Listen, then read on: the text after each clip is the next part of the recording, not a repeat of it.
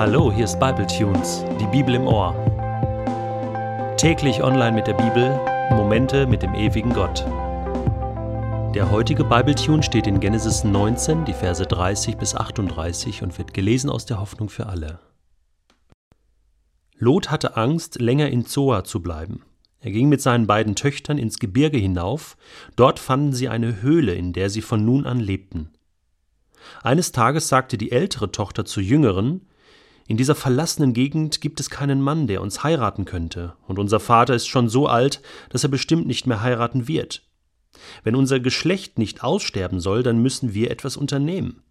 Deshalb habe ich mir einen Plan ausgedacht. Wir machen ihn mit Wein betrunken und legen uns zu ihm. Noch am selben Abend machten sie ihren Vater betrunken, und die ältere Tochter legte sich zu ihm. Lot schlief mit seiner Tochter. In seiner Trunkenheit merkte er nichts, und am nächsten Morgen konnte er sich nicht mehr erinnern. Die ältere Schwester ging zur jüngeren und sagte Ich habe diese Nacht mit unserem Vater geschlafen. Das Beste ist, wir machen ihn heute wieder betrunken, und du schläfst auch mit ihm, damit es sicher ist, dass unsere Familie erhalten bleibt. Am Abend gaben sie ihrem Vater erneut viel Wein zu trinken, und die Jüngere ging zu ihm. Lot bemerkte wieder nichts. So wurden beide Töchter von ihrem eigenen Vater schwanger. Die ältere bekam einen Sohn und nannte ihn Moab, das heißt von meinem Vater. Er wurde der Stammvater der Moabiter. Auch die jüngere bekam einen Sohn und nannte ihn Ben Ami, das heißt Sohn meines Verwandten. Er wurde der Stammvater der Ammoniter. Mit dieser Schockergeschichte endet also das Kapitel 19 im Buch Genesis, dieses schreckliche Kapitel Menschheitsgeschichte. Und hiermit endet auch die Geschichte von Lot, dieser blassen Gestalt. Was ist das für ein jämmerlicher Typ gewesen? Was ist das für ein Weichei gewesen, dieser Lot? Ich meine, dann ist er in dieser kleinen Stadt alleine mit seinen beiden Töchtern, dann hat er Schiss und er flüchtet sich in eine Höhle. Das muss man sich mal vorstellen. Sie leben dann als Höhlenmenschen irgendwo verkrochen im letzten Loch dieser Erde, mitten in diesem zerstörten Land Sodom und Gomorra. Das ist doch Wahnsinn. Was ist aus Lot? Was ist aus dem Segen geworden? Nichts war mehr davon erhalten geblieben. Und die Geschichte von Lot endet hier und Lot wird später auch nirgendwo an keiner Stelle mehr erwähnt. Jede Spur von ihm verliert sich und verschwindet. Was ist das für ein Gegensatz zu der Geschichte, die dann bald weitergehen wird mit Abraham? Das ist Wahnsinn. Und Lot hat einfach die falschen Entscheidungen getroffen. Und was er nun erlebt, hier auch mit seinen beiden Töchtern, das ist sozusagen der krönende Abschluss. Und zwar in negativer Form. Nun aber zur Geschichte selbst. Diese beiden letzten Töchter, die Lot hatte, die anderen waren ja in Sodom umgekommen und auch seine Frau war ja gestorben. Diese beiden Töchter also begehen etwas, was das Alte Testament Blutschande nennt, also den Geschlechtsverkehr mit dem eigenen Vater.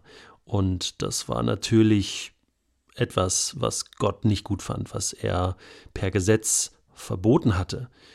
Und doch machen das diese Töchter und wie muss man das bewerten? Kann man das überhaupt bewerten? Ich wage jetzt mal einen ganz mutigen Gedanken und vielleicht auch einen etwas queren Gedanken. Ich glaube, dass diese Töchter, und das liest man auch in diesem Text, absolut verzweifelt waren. Sie waren die letzten Überlebenden der Familie und sie wussten nicht, wie geht das Leben überhaupt weiter. Und ohne äh, Familie, ohne Perspektive hatten sie keine Chance zu überleben. Und das, was sie jetzt hier tun, das ist die reine Verzweiflungstat. Das ist mir klar. Und es ist in Gottes Augen auch nicht in Ordnung. Und es ist auch bescheuert, mit seinem eigenen Vater, der sturzbesoffen ist, zu schlafen.